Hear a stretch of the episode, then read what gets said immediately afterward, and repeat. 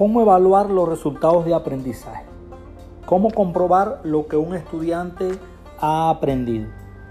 En esta reflexión nos convocan tres preguntas. ¿Qué es el aprendizaje? ¿Qué es un resultado?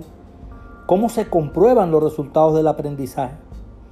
El término aprendizaje proviene del latín aprenderé, que significa agarrar o percibir.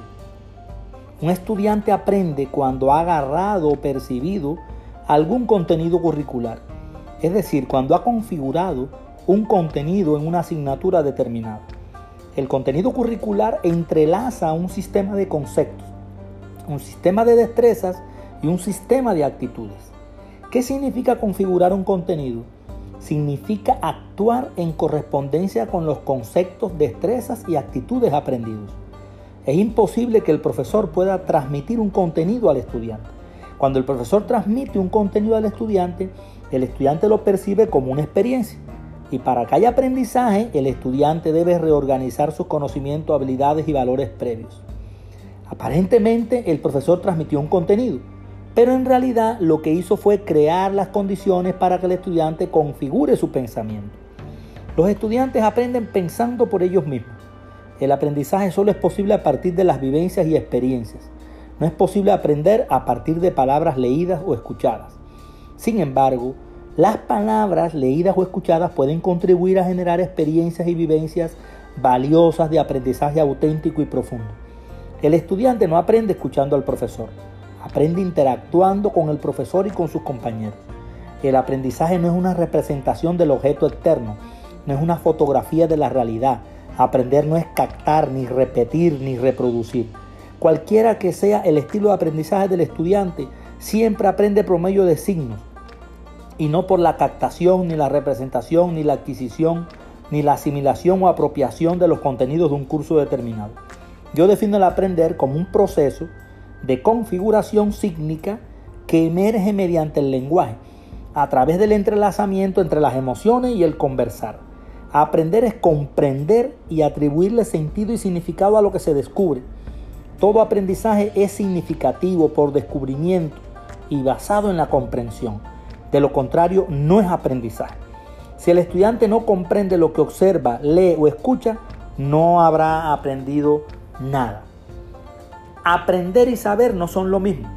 Un estudiante puede saber algo y sin embargo no haberlo aprendido. Puede saber, por ejemplo, que 2 por 3 es igual a 6, pero si no comprende por qué 2 por 3 igual a 6, entonces no lo ha aprendido.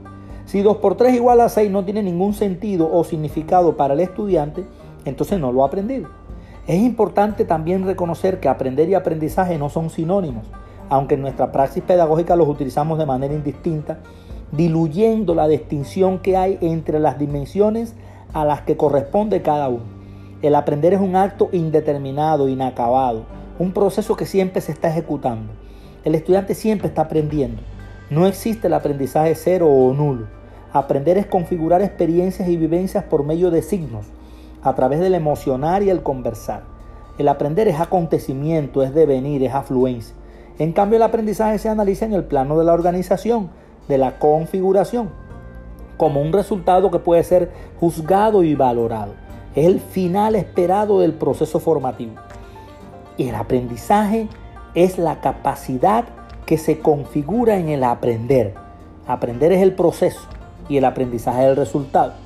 En todo aprendizaje hay una capacidad, una competencia que entrelaza conocimiento, habilidades y valores, conceptos, destrezas y actitudes. ¿Qué es un resultado? Asumo el resultado como la consecuencia del desarrollo de un proceso determinado. Es el efecto de ejecutar determinado proceso. El resultado es la secuela del proceso, no es parte del proceso. El resultado se deriva del proceso, pero no forma parte de este. Un resultado nunca es parte del proceso que le dio origen. Si yo me oriento al resultado del aprendizaje, nunca veo el proceso formativo. Debemos concentrarnos en el proceso de aprendizaje y el resultado es una consecuencia de ese proceso. El resultado se deriva del proceso, pero no forma parte de él. Ahora bien, Debemos reconocer que los resultados de cualquier proceso evaluativo no dependen del estudiante que está siendo evaluado, sino del profesor y del instrumento evaluativo. ¿Cómo se comprueban los resultados del aprendizaje? Bueno, el estudiante cambia y se transforma conversando con el profesor, conversando con sus compañeros. Solamente el estudiante puede dar cuenta a profundidad de ese cambio y de ese aprendizaje. Es imposible que el profesor pueda dar cuenta del aprendizaje real del estudiante. El profesor lo que hace es aproximarse al resultado de aprendizaje del estudiante mediante sus propias percepciones y configuraciones. Es imposible determinar con exactitud numérica cuánto conocimiento, habilidad, destreza, capacidad o competencia ha aprendido un estudiante en comparación con otro, por ejemplo. Porque no podemos definir una unidad de medida del conocimiento o de la habilidad, de la destreza, de la capacidad o de la competencia. El aprendizaje no se puede medir en los mismos términos en que medimos el espacio físico en centímetros, metros o kilómetros. El conocimiento, la habilidad, la destreza, la capacidad o la competencia son fenómenos de naturaleza neuropsíquica que se relacionan con la configuración cognitivo-expresiva de la personalidad y como todo fenómeno neuropsíquico en sí mismo son inconmensurables. Sin embargo, a la hora de evaluar al estudiante le otorgamos calificaciones, siguiendo criterios incompatibles con la naturaleza de las cualidades y atributos del aprendizaje.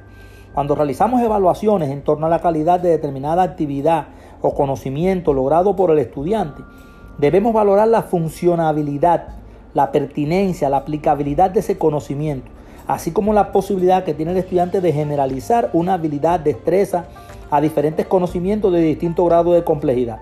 El profesor debe comparar la actividad desarrollada por el estudiante con el perfil construido previamente. Debemos valorar el aprendizaje del estudiante, valorar su desempeño. ¿Qué despliega el estudiante en su desempeño? Despliega conocimiento, habilidades y valores. ¿Qué aprende el estudiante? Aprende conceptos, destrezas y actitudes. Es decir, desarrolla una capacidad, desarrolla una competencia. Más que valorar el aprendizaje, lo que debemos valorar es el desarrollo del estudiante, el desarrollo de una capacidad o competencia observable en su desempeño. No hay desarrollo de capacidades y competencias sin solución de problemas. El problema se resuelve en la actividad y en la comunicación, o sea, haciendo algo y diciendo algo.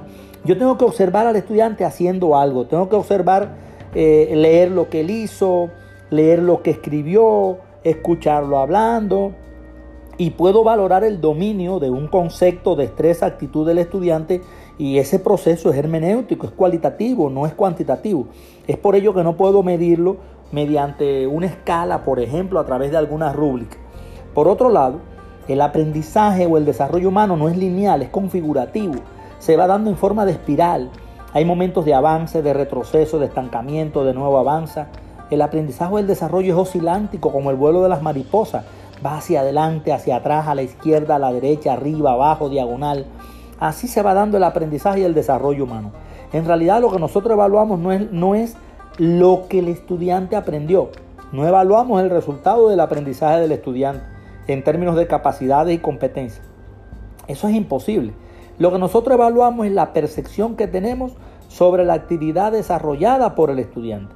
Y esa percepción es configurada a partir de observar y escuchar lo que el estudiante hace y dice, pero no hay forma de saber lo que otra persona sabe.